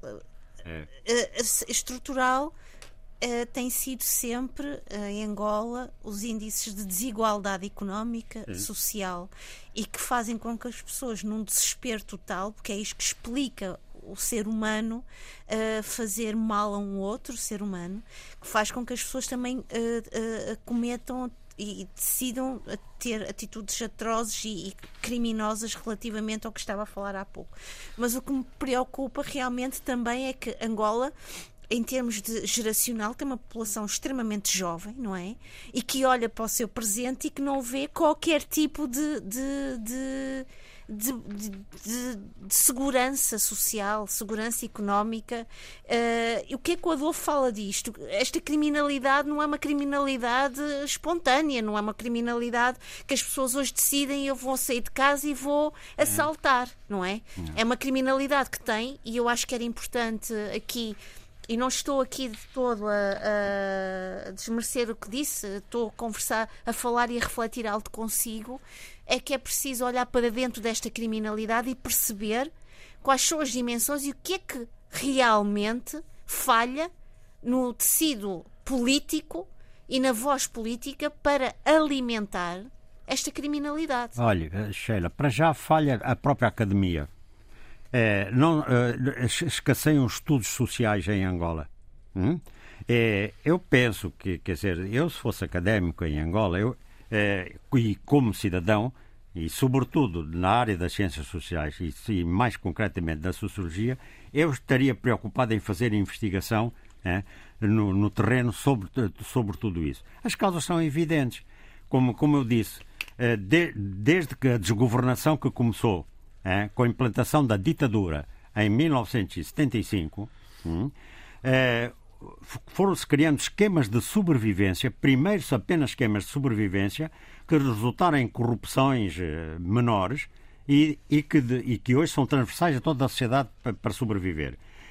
E a par disso, precisamente, foi instituída para já logo a separação, lojas de, de diplomatas, lojas de, para uh, gradu, graduados do partido e lojas, lojas para graduados da administração do Estado. Bom, e, e, e era o, o, um regime que se dizia revolucionário e fazia a revolução socialista e proletária. Bom, e eu ouvia isso escondido da DISA e sangrava-me o coração. Porque, estava, porque era criminoso, porque estava a enganar o povo com, com, palavras, com verborreia, e ao mesmo tempo estava-se a edificar um sistema que degenerou naquilo que nós sistemas, uh, vemos hoje, um sistema de profunda corrupção, uma sociedade gangrenada. Uh, mas precisamente com a clientela e com as cumplicidades e com o controle que, que o partido no poder foi sempre exercendo, uh, nós tivemos uma série de servis, de gente servil desse poder. E essa gente servil estava na universidade, por exemplo. Hum? E, e, e, nisso foi a arte do MPLA. Ele conseguiu realmente ter uma clientela vastíssima que vai desde. O que está a eh, dizer é que uh, uh, o MPLA, peço desculpa interrompê-lo, maniatou a capacidade crítica destes, da, da, academia. Claramente, não, maniatou. Primeiro porque é controle. Aí já nem é maniatação, não é? Já não, não, não eu, é, o, eu sei é o desconseguimento eu sei da, da, da academia. Ser eu, para usar algum eufemismo. Eduardo, diga. Uh, Angola está com uma taxa de crescimento populacional de cerca de 3%, mais uhum. coisa, menos coisa. O problema demográfico é um problema extremamente grave e que os governos não tomam atenção a isso. O Idar está, cansado de chamar a atenção para É verdade. Exatamente. É E não é só em Angola, é em Moçambique também temos essa situação. Não se discute, não se discute. Não, não discute. E isso é extremamente importante. O que é que acontece nos nossos países? É o seguinte: a, a dimensão demográfica. Eu, eu, eu, dois minutos. Com certeza. Uh, Pressão incrível. Uh, o grande problema é que a Europa, os países desenvolvidos, fizeram o chamado a transição demográfica. Uhum. Mas a transição demográfica não é decretado pelos governos. É um fenómeno natural da própria sociedade. Não é, não é nada imposto. Não é? Não, não se chega ali, o senhor não pode. Uh, o casal não, não pode ter, não, não pode ter mais que tantos filhos. Não é nada disso. É, é algo normal. O desenvolvimento, por exemplo, tem um efeito sobre a natalidade. Quanto mais desenvolvido é um país, menos é, menor é a natalidade. São fenómenos que, que os sociólogos, como a minha querida amiga. Obrigada, ah, Eduardo. uh, sabe melhor que eu. Uh, isso é, acontece. E, portanto, nós estamos a viver em África um problema da falta da transição demográfica, que é resumido pelos seguintes princípios. É passar, é passar de alta taxa de mortalidade e de natalidade para baixa taxa de natalidade e de mortalidade. Essa transição é fundamental. E os países, à medida que se desenvolvem, essa transição dá-se normalmente. Normalmente. E o facto de nós sermos atrasados em África ainda é que temos uh, esse fenómeno da alta natalidade, alta mortalidade e não, e não conseguimos ainda fazer a transição para chegar a valores mais aceitáveis ao nível internacional. Abílio. Eh, digamos que fatores mais, eh, de maior equilíbrio eh, socioeconómico, se quisermos. Aqui há duas coisas que são fundamentais quando se olha para a situação angolana, mas que é geral nos nossos países, incluindo e também, de forma menos taxante, mas inclui também Cabo Verde. A questão aqui, a questão fundamental a colocar-se é a questão da, primeiro, acessibilidade. Temos populações eh, vastíssimas nos países que não têm acessos, diversos acessos. Acessos a coisas que são básicas, não é? Saúde, educação e etc., que deve ser fornecido pelo próprio uh, Estado. Quando se é progressista, é assim que se olha para um Estado, não é? Um Estado progressista e também ele uh, participa, participa nessa perspectiva, até porque está nas nossas Constituições também. Criando condições. Que criando condições para que isso aconteça. Uh, segundo, uh, como eu dizia, a propósito disso, da questão dos acessos, a esses acessos ao, ao básico, mas depois também há outro tipo de acessos que são os acessos típicos de sociedades desenvolvidas, que é permitir que, de facto, para além do Estado, da existência do Estado, que tem que garantir aquilo básico, que não haja muito mais está, Estado na uh, sociedade. E foi o que o Eduardo Fernandes acabou, de certa forma, por dizer. É a sociedade que tem que tomar em mãos uh, a possibilidade de realização do desenvolvimento uh, do país. Mas a verdade é que a nossa história, a nossa história política e também ideológica, os nossos nacionalismos são profundamente ideológicos, tem essa carga de impedir que a sociedade seja uma sociedade que ela própria promova níveis de acesso. É, é, de, de, facto é essa a raiz. Só que depois, no exercício do poder, é, a um momento dado, é, todos esses princípios foram embora. O que restou, e, e, e em vez de criar uma sociedade, uh, favorecer o, o, o, florescimento da sociedade civil e uh, favorecer o empresariado, é, e, e, portanto, com várias opções de, de ordem económica e concorrenciais, isso nunca sucedeu. E nunca sucedeu porquê? Porque a elite governativa, a elite que estava no poder, ela não precisava de produção.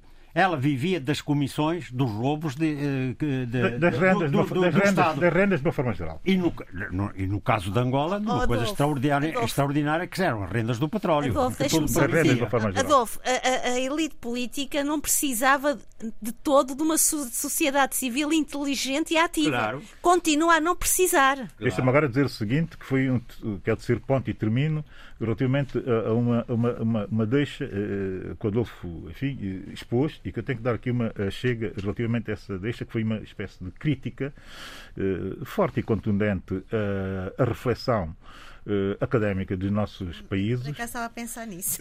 Que é fundamental verificarmos e, e pararmos um bocadinho para repensar.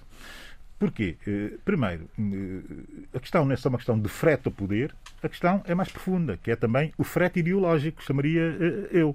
No início, o sim. frete ideológico, no chamaria início, eu. Sim. Não, mas eu vou, eu, vou, eu vou tentar aqui, muito rapidamente, fazer ou dar o meu ponto de vista sobre porque é que ele não foi só no início.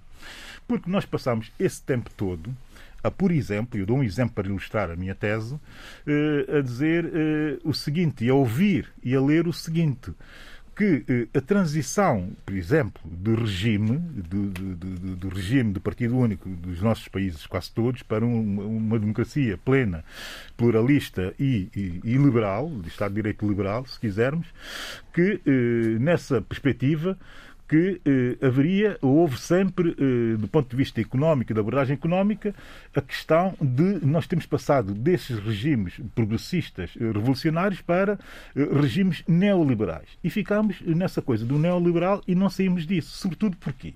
Porque o neoliberal é só eh, explicado na perspectiva eh, de, eh, de, das intervenções do Fundo Monetário Internacional e do Banco Mundial, etc., o Conselho do Washington, nos nossos países e esse vórtice é sempre o vórtice reflexivo e não se consegue sair disto, confundindo até o neoliberal com o liberal, ou o neoliberal com o, com o liberal progressista e não distinguindo nada que pudesse significar mais poder para as sociedades.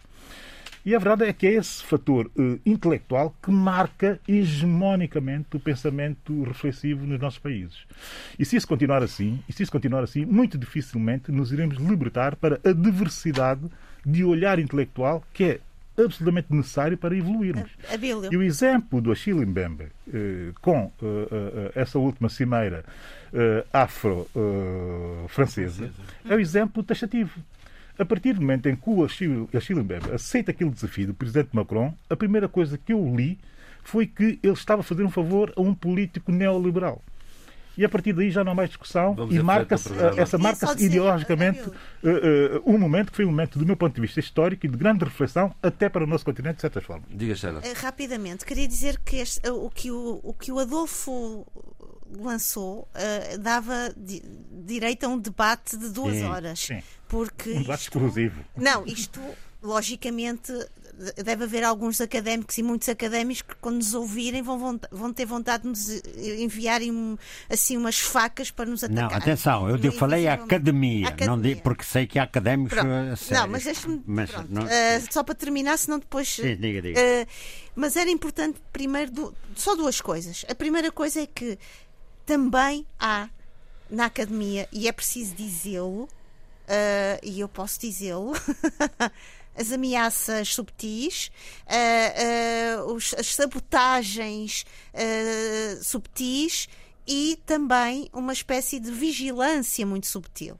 Não, no caso de Angola não é nada subtil. Uh, Adolfo. Não é nada subtil. Em Angola não é subtil. Uh, não, não, não, não, é, é, o controle, é o controle. É, tem de ser correia de transmissão do poder. Foi assim que foi concebida a, a academia. É mas, mas não, não, outros casos haverá. Diga, diga, diga. Depois, relativamente ao que o Abilo estava a dizer, há, há algo que eu tenho de, de, também de me expressar aqui e, e com e, e, e, e, e, e vivo com isso todos os dias.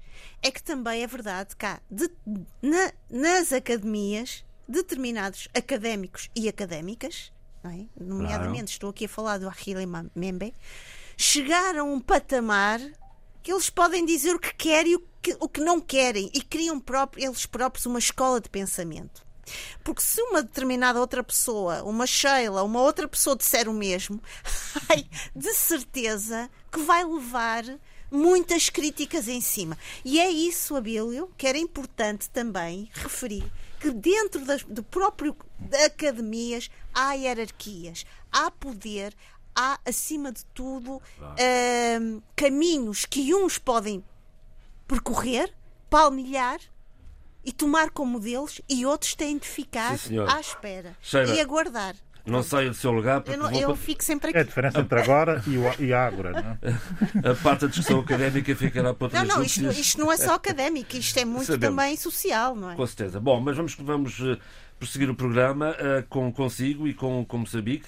Há aqui duas, duas pontos que marcam a semana, que são eh, os 35 anos sobre a morte de Samora Machel, importantíssimo, e, bom, a novela das dívidas ocultas, desta vez com novidades relativamente aos bancos e também ao, ao advogado eh, que foi afastado, o advogado de António Carlos Rosário. Quer começar por onde, Sara? Bem, eu vou começar pelos 35 Então anos lá. da morte de Samara Machel, porque isso era essencial. Porque estamos aqui a falar, e há pouco eu estava a ouvir o Adolfo e estava a ouvir, eh, a ecoar na minha cabeça as palavras de Graça Machel, quando ela falava eh, no âmbito dos 35 anos da morte de Samara Machel, e não só, de todos aqueles que.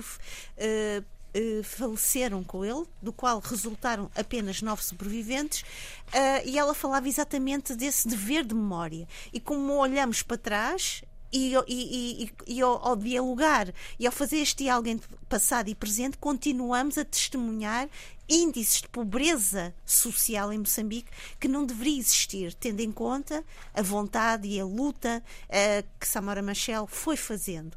E Cyril Rama- dizia também, eh, nesse local onde, onde ocorreu o acidente, em Mupuzini, que a África precisa de líderes como Samora Machel.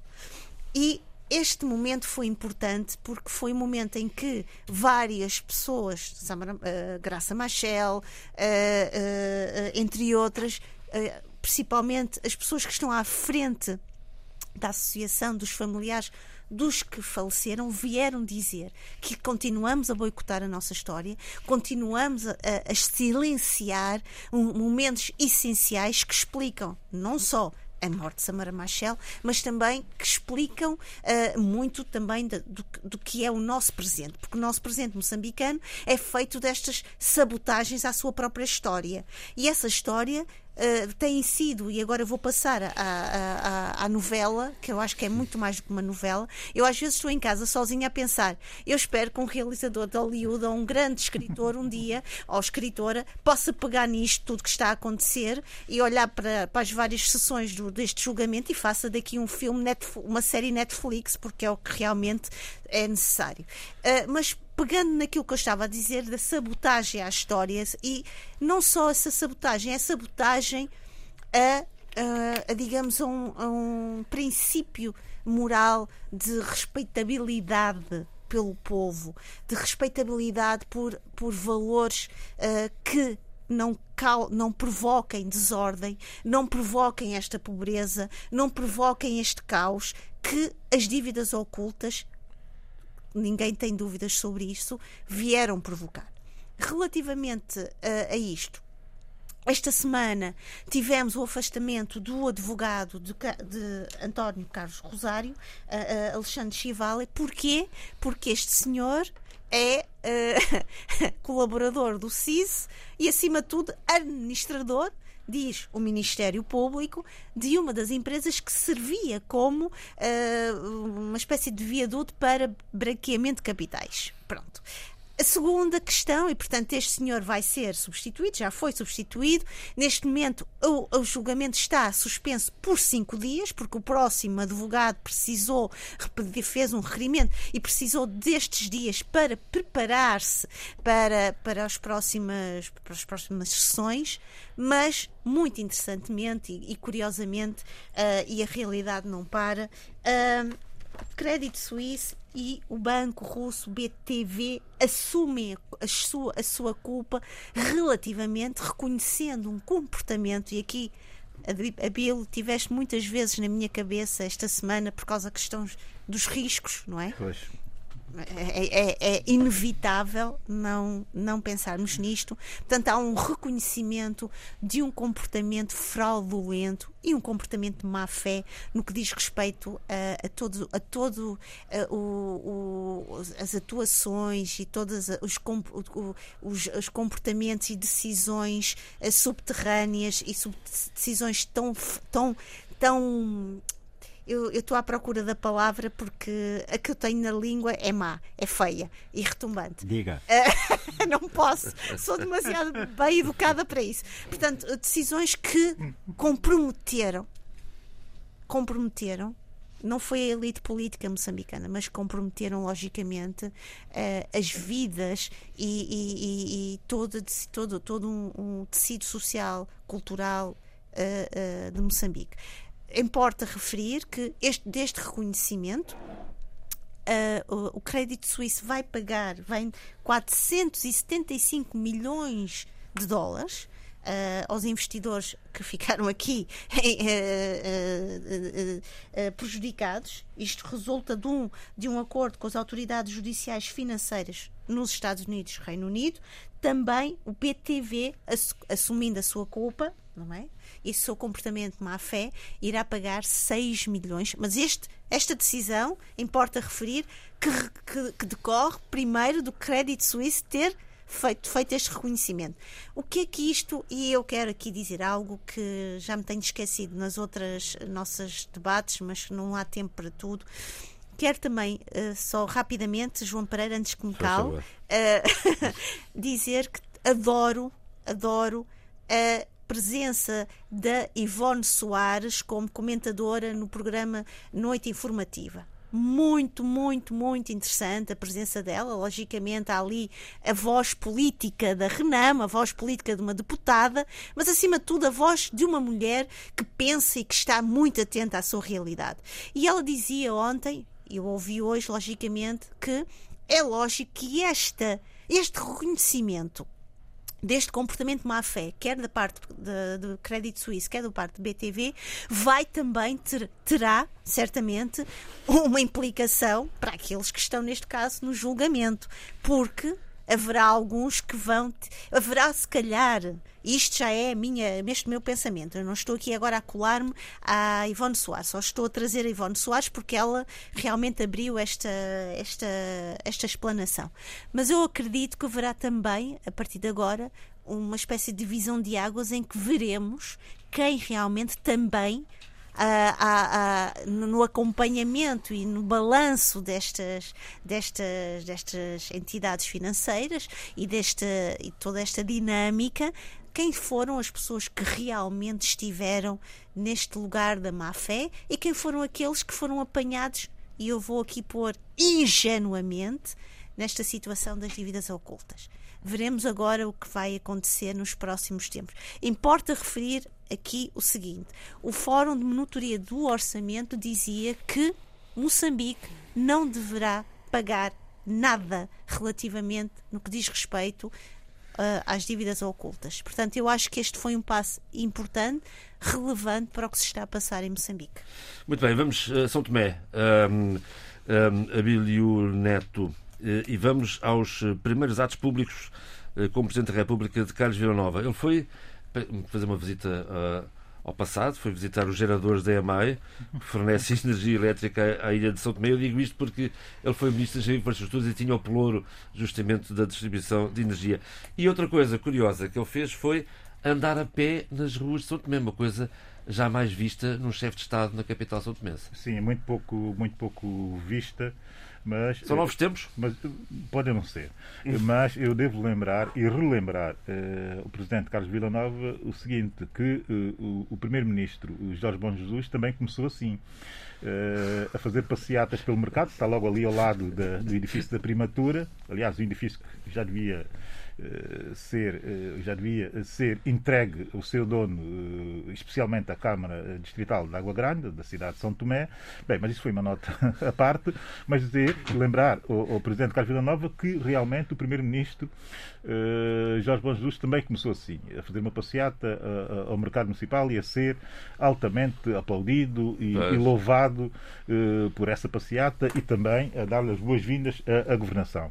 Hoje, não sei se ele seria capaz de fazer e seria tão aplaudido como foi na altura, desconfio desconfio, só desconfio que talvez não fosse. Mas a propósito das visitas do Presidente da República, eh, eu tenho assistido eh, com muita atenção. Eh, percebe-se que ele tenderá a ser um Presidente mais presente e mais interventivo que o anterior uh, presidente, mas eu também devo chamar e relembrar uh, o presidente uh, Carlos Villanova porque não caia nos excessos do presidente Frederico Menezes, por exemplo. Portanto, é preciso equilibrar os níveis de intervenção para não colidirem com a ação governativa. Esse sim tem competências para, para o executivo. No entanto, eh, aprecio e muito essa forma uh, rompedora de estar, mas que tem que ser só do ponto de vista do comportamento e deve ser bem, uh, mas muito bem ponderada e equilibrada. Dizer também, porque eu não o fiz na semana passada, que é enaltecer as escolhas que o Presidente Carlos Villanova fez para o, Conselho de Estado. nomeou a advogada Celisa Deus Lima, uma independente uh, uh, e uma personalidade de grande peso hoje e cada vez mais na sociedade uh, são tomense, uh, nomeou também uh, o médico Fernando Silveira, uh, um médico são tomense também muito reputado, que esteve na OMS e, quer, e, e que agora está no país, e que chegou a ser Ministro da Saúde e que tem uma reputação intacta mas eh, que tem uma ligação forte ao, ao, ao, partido que está no poder, ao MLSTP, acho que até que eh, é, eh, faz parte da comissão política do MLSTP. Portanto, uma eh, cidadã independente e, do outro lado, um cidadão que tem ligações ao MLSTP, mas que tem uma reputação intacta eh, que leva-lhe um distanciamento e até uma neutralidade perante os assuntos escolhas, de interesse portanto. nacional eh, que fazem dos dois ótimas escolhas. O outro, o terceiro membro eh, nomeado é de continuidade, que já vinha daí, das nomeações do presidente, do presidente anterior, portanto não há grande preferência a fazer, a não ser que, enfim, é o terceiro nomeado e que vem do setor empresarial o senhor Eduardo Santos, não me engano, se não me engano muito, e se me enganar, eu corrijo no próximo programa.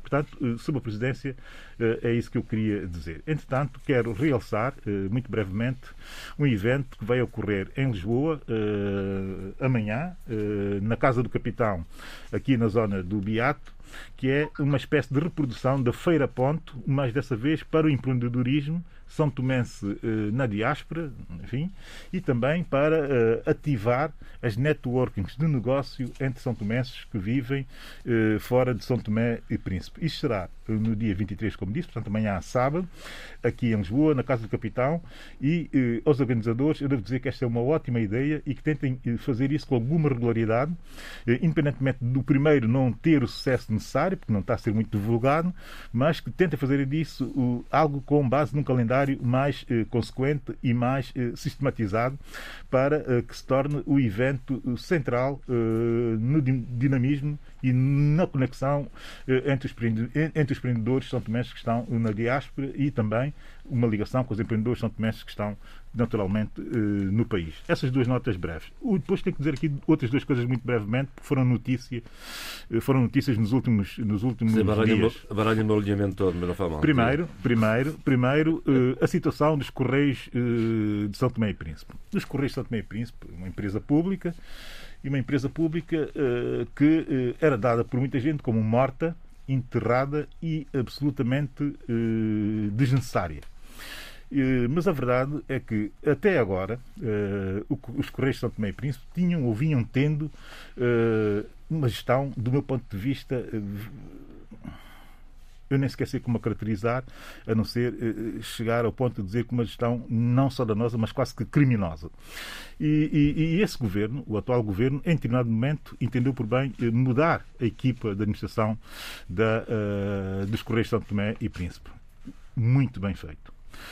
Há uma equipa, há um novo PCA com a sua equipa, o PCA eh, Quintas da Guiar, eh, que, eh, enfim, constituiu a sua equipa, juntamente com o, o, o, Ministro da Tutela, e a verdade é que, passados dois anos e meio, suponho eu, os Correios já são uma empresa viável, viável no sentido em que já pagaram as dívidas enormes que tinham com os fornecedores, mas também com os colaboradores, as dívidas que tinham com a fiscalidade de São Tomé, mas também com a Segurança Social, isso em dois meses e meio só e com base nas receitas uh, próprias.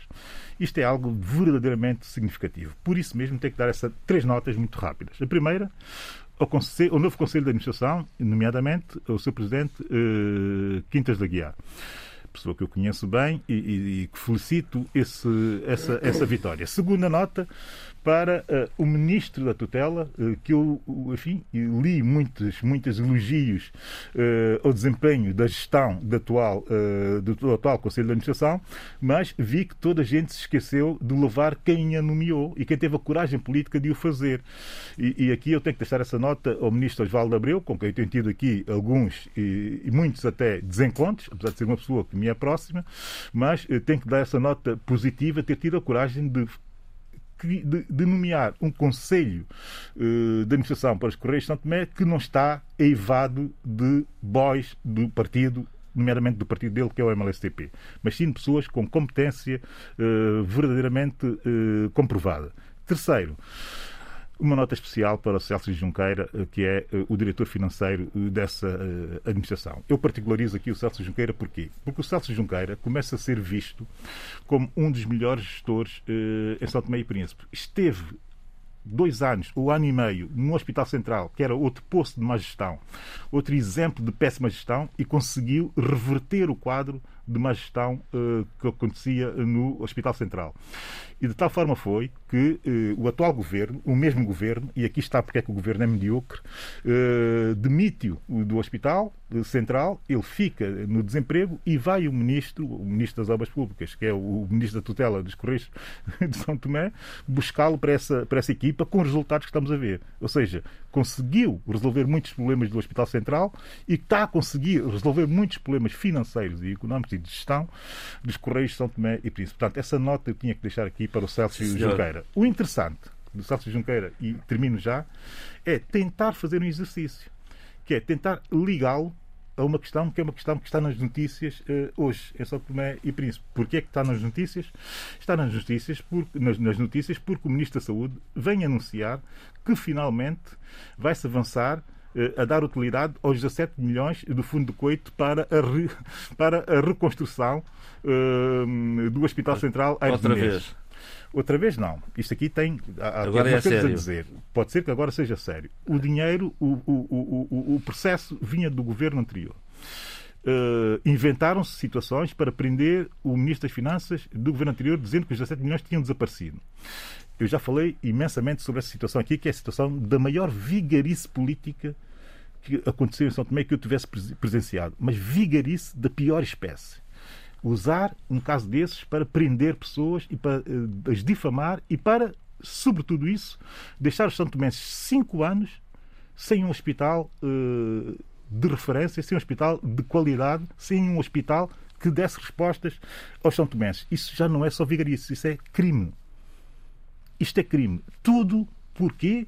Por razões de politiquice interna, de gente má, de gente ordinária, que é incapaz de perceber que os interesses do país estão acima de tudo. Agora reconhecem, mas reconhecem mal. Porque acusam o governo, acusavam o governo anterior de ter feito desaparecer 300 mil dólares, que seriam 300 mil dólares de consultoria. Eu já expliquei onde é estavam aqueles 300 mil dólares. O fundo do Kuwait, que é o financiador, já explicou onde é estavam aqueles 300 mil dólares, que foram afetos a uma consultora indiana que ia tratar do, de, de, de, toda a gestão, mas também de toda a componente de engenharia uh, daquela intervenção.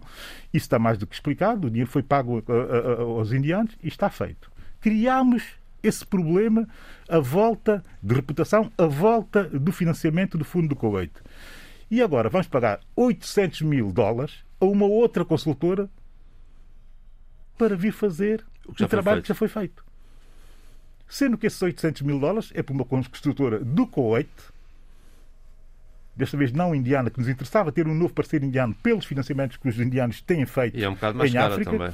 E é o triplo, quase o triplo daquilo que tinha sido feito anteriormente. Eu devo dizer que a gestão pública, a má gestão pública tem limites. E aqui, se alguém quiser perceber ou compreender o que é que é má gestão pública, má política, política da pior espécie, que olhe bem para esse caso e que eh, peça, por favor, explicações aos envolvidos nessa atrapalhada que foi o caso do Fundo do Coeito e do Hospital Aires Menezes. Agora, o que eu queria dizer e termino era ligar isto a entregar a gestão desse projeto a um gestor a sério como Célcio Junqueira eh, tem sido em São Tomé e Príncipe. Isso não foi feito e eu gostava de saber porque é que não foi feito, eu e os restantes São Tomenses mais ou menos conscientes e não eh, com as palas eh, partidárias eh, que muitas vezes condicionam um olhar lúcido eh, sobre as coisas do nosso país. Eduardo, uh, perfeito de contas, e vamos à agenda de Bissau que aqui nos trouxe há aqui um problema entre a central sindical mais importante, é o NTG, e o governo, uma vez mais. Não é nada de novo, eu diria. Mas desta vez, exatamente o quê, Eduardo? Não, uh, desta vez, como sempre. uh,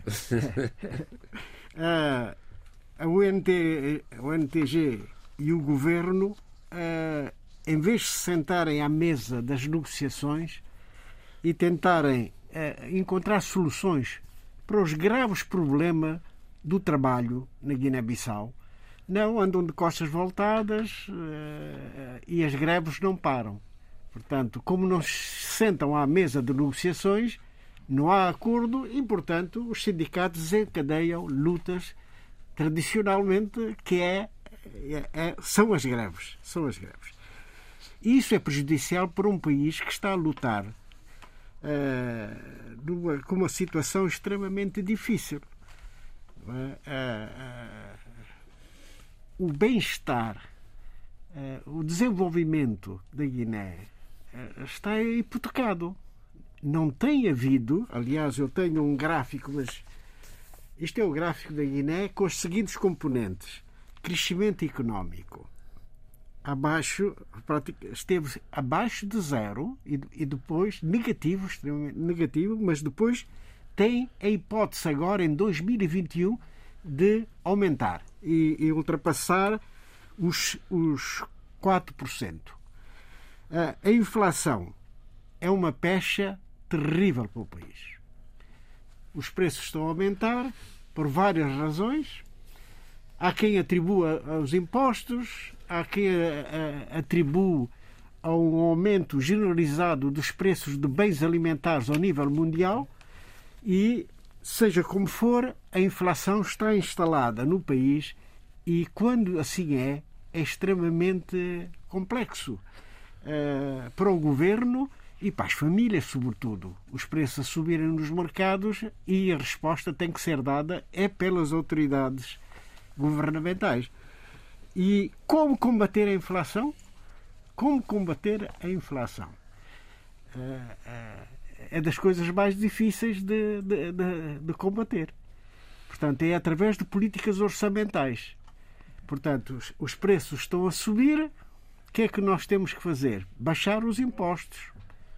Mas nem sempre, nem sempre uh, os titulares da área financeira estão dispostos a, a perderem receitas. Perderem receitas. De modo que eh, estamos aqui numa equação que exige uma muita ponderação para que, de facto, a, inflação não se instale de forma definitiva uh, na Guiné-Bissau, porque isso prejudica as famílias e cria revolta. A inflação é algo extremamente complexo, porque se as pessoas chegam ao, ao, ao mercado de dia para dia veem os preços aumentarem, é uma revolta, é uma situação uh, socialmente explosiva. Explosiva, exatamente. Uh, eu gostaria de, de, trazer aqui à. Temos que fechar que eu sei, eu vou, mas só para dizer assim, não, não para desenvolver agora, mas no próximo programa, o papel da Turquia em África. Exato, numa altura em que o, o presidente da Turquia está em Luanda, exatamente.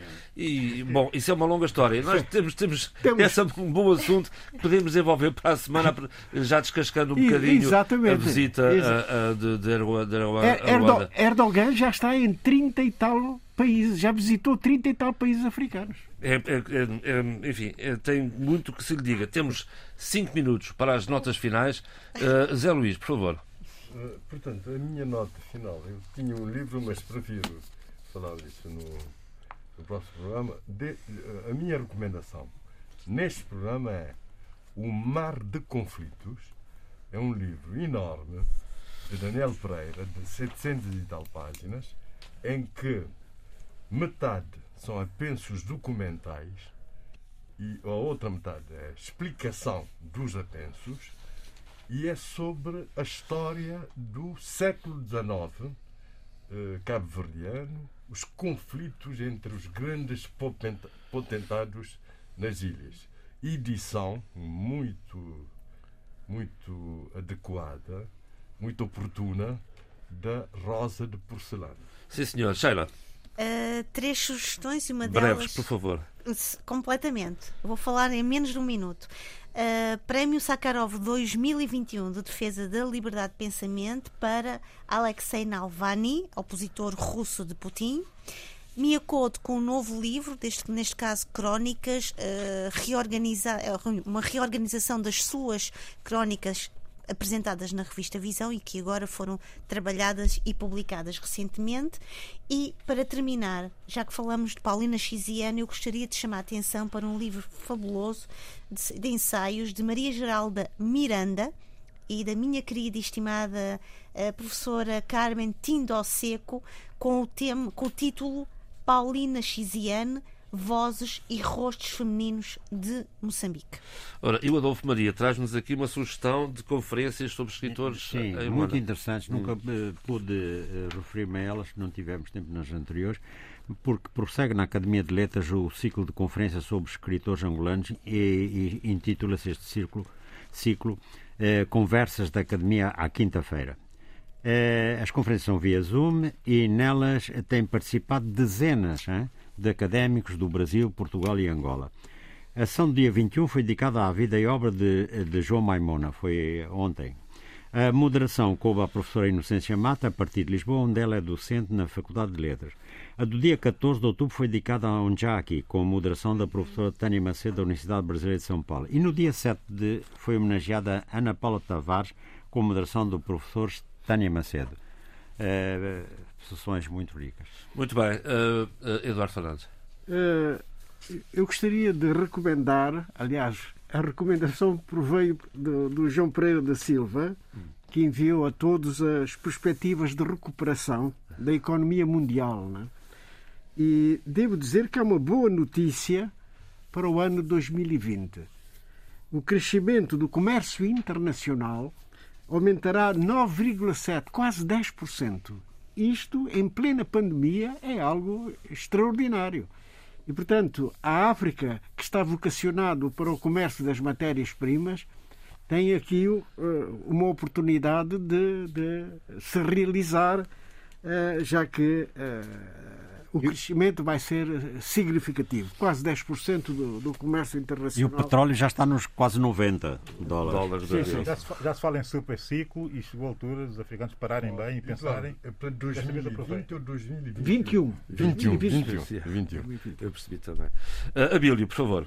Eu, uh, um livro, que é a minha homenagem uh, muito sentida aos ataques que foram feitos ao Chile em Mbembe. Uh, portanto, fez no ano passado, e eu não tive a oportunidade de realçar aqui uh, essa data, mas fez uh, 10 anos sob o lançamento de uma obra que, do meu ponto de vista, é absolutamente estruturante para conceber exatamente o pensamento crítico africano do futuro, que é o Sair da Grande Noite, ensaio sobre a África descolonizada.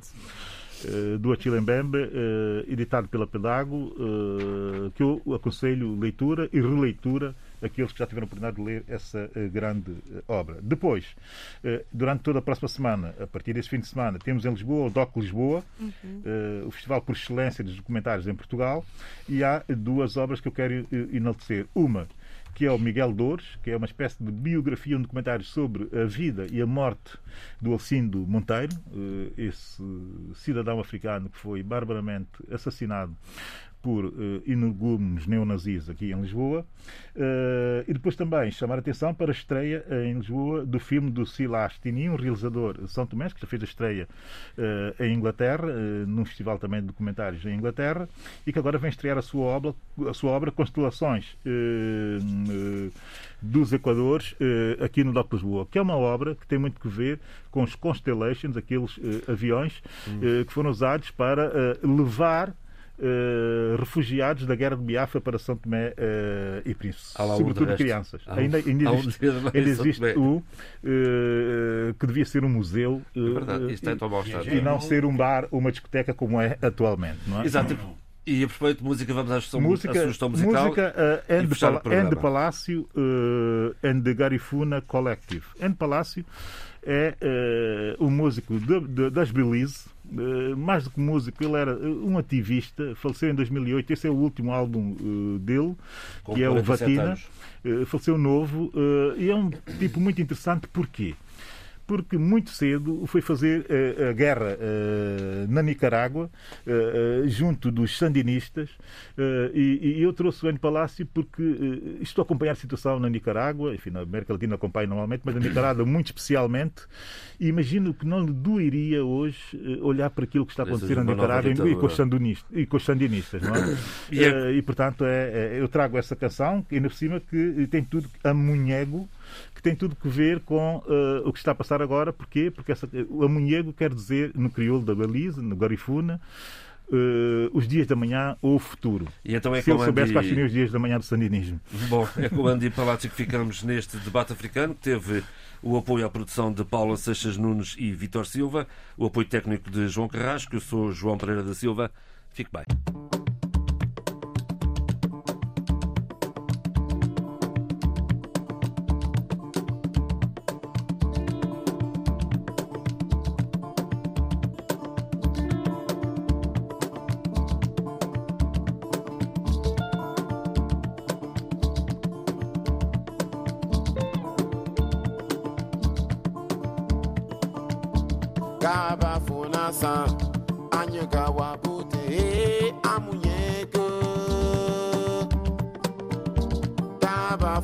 asa ayanu hagarifo na numa amunyege.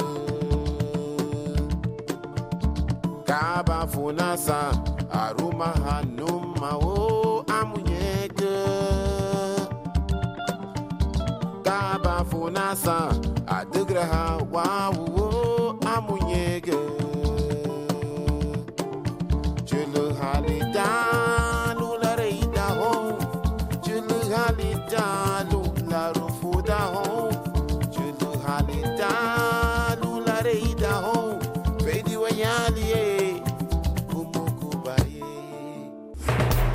Debate africano Cinco vozes Cinco países a análise dos principais assuntos da semana na IRDP África.